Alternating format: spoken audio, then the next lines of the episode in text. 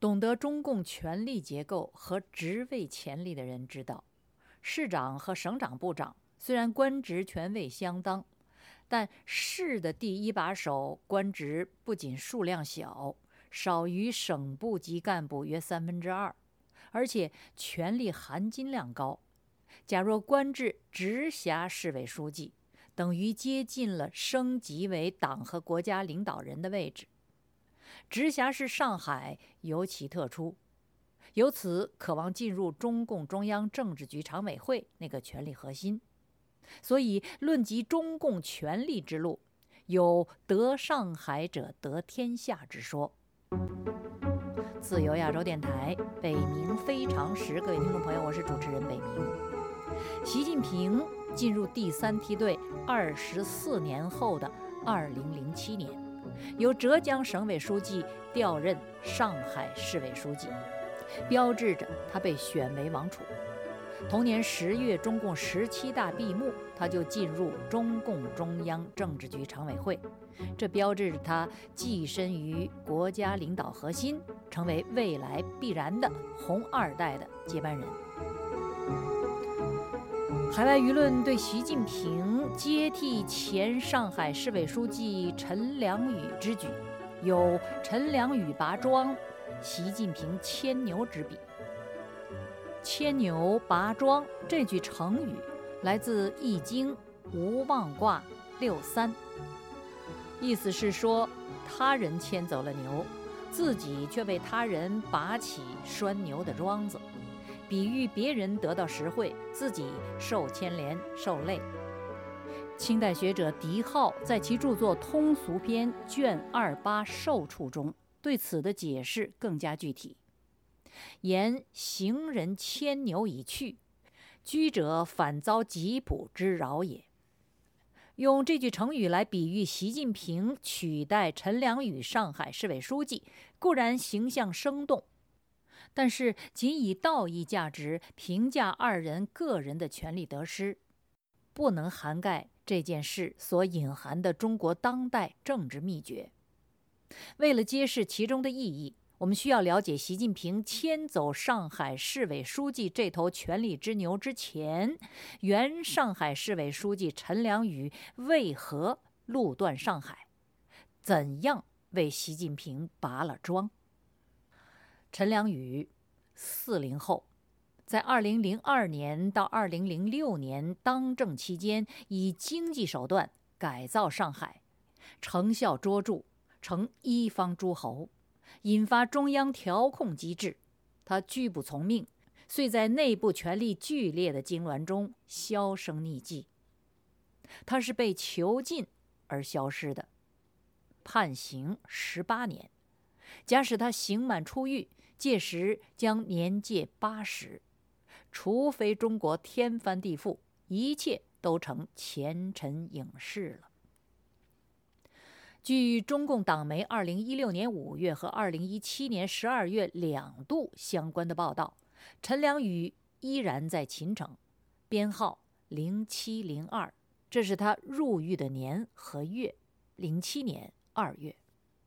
零七零二号被单独囚禁。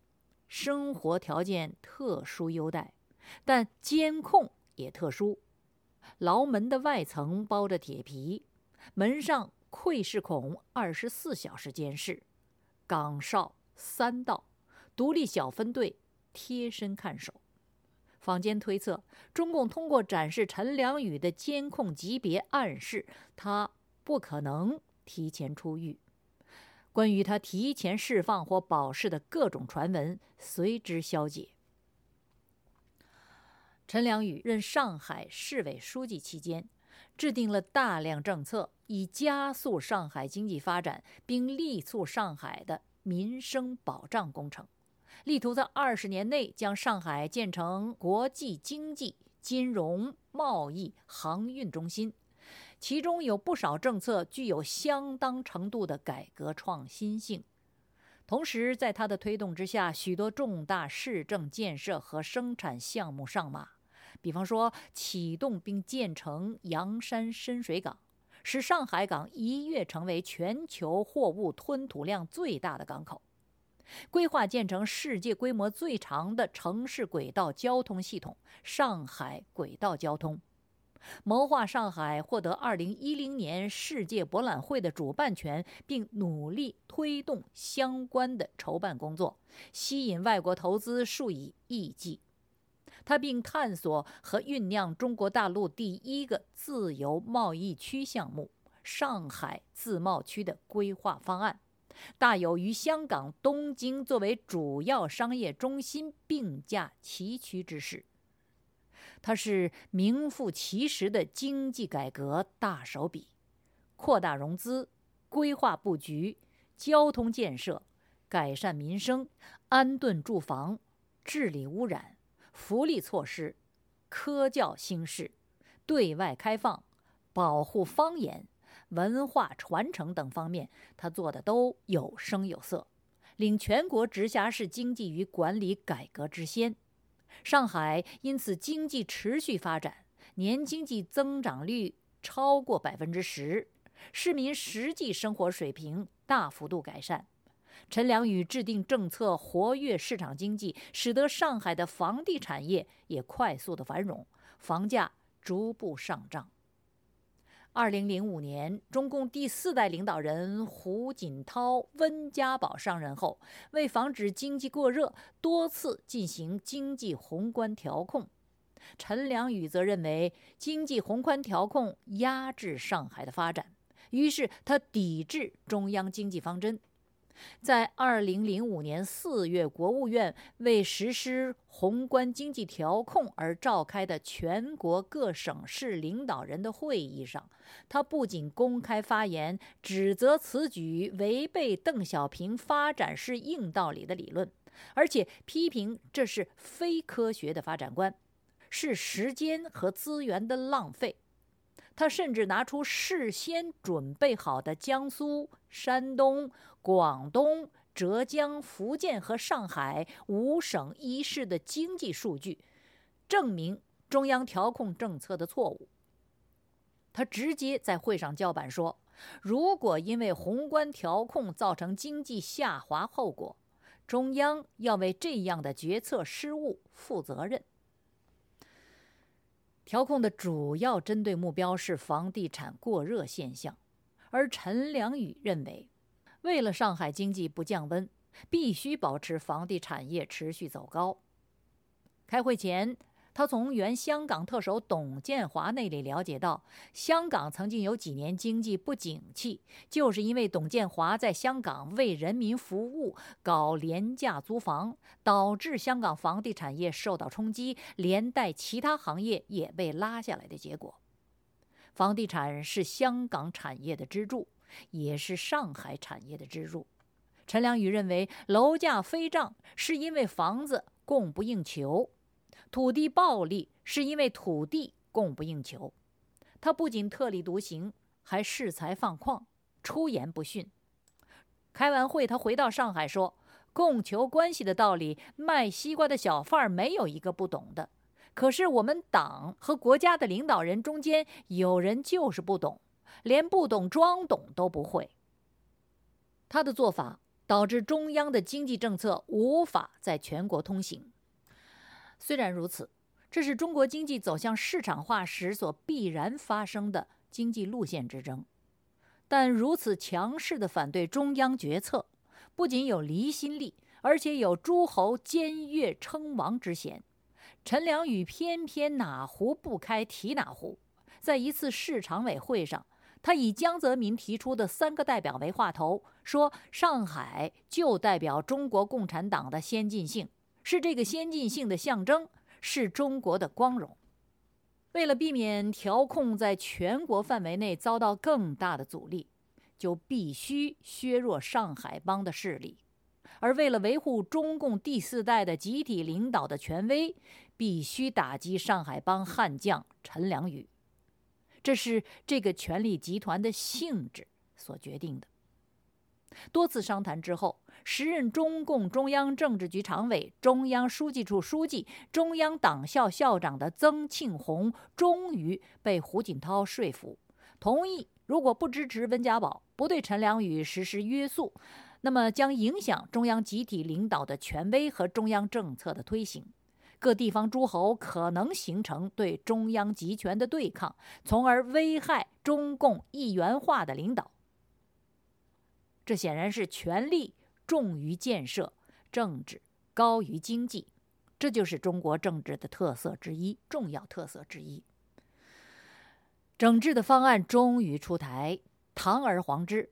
不是解决房价失控问题，而是要解决社保基金的挪用问题。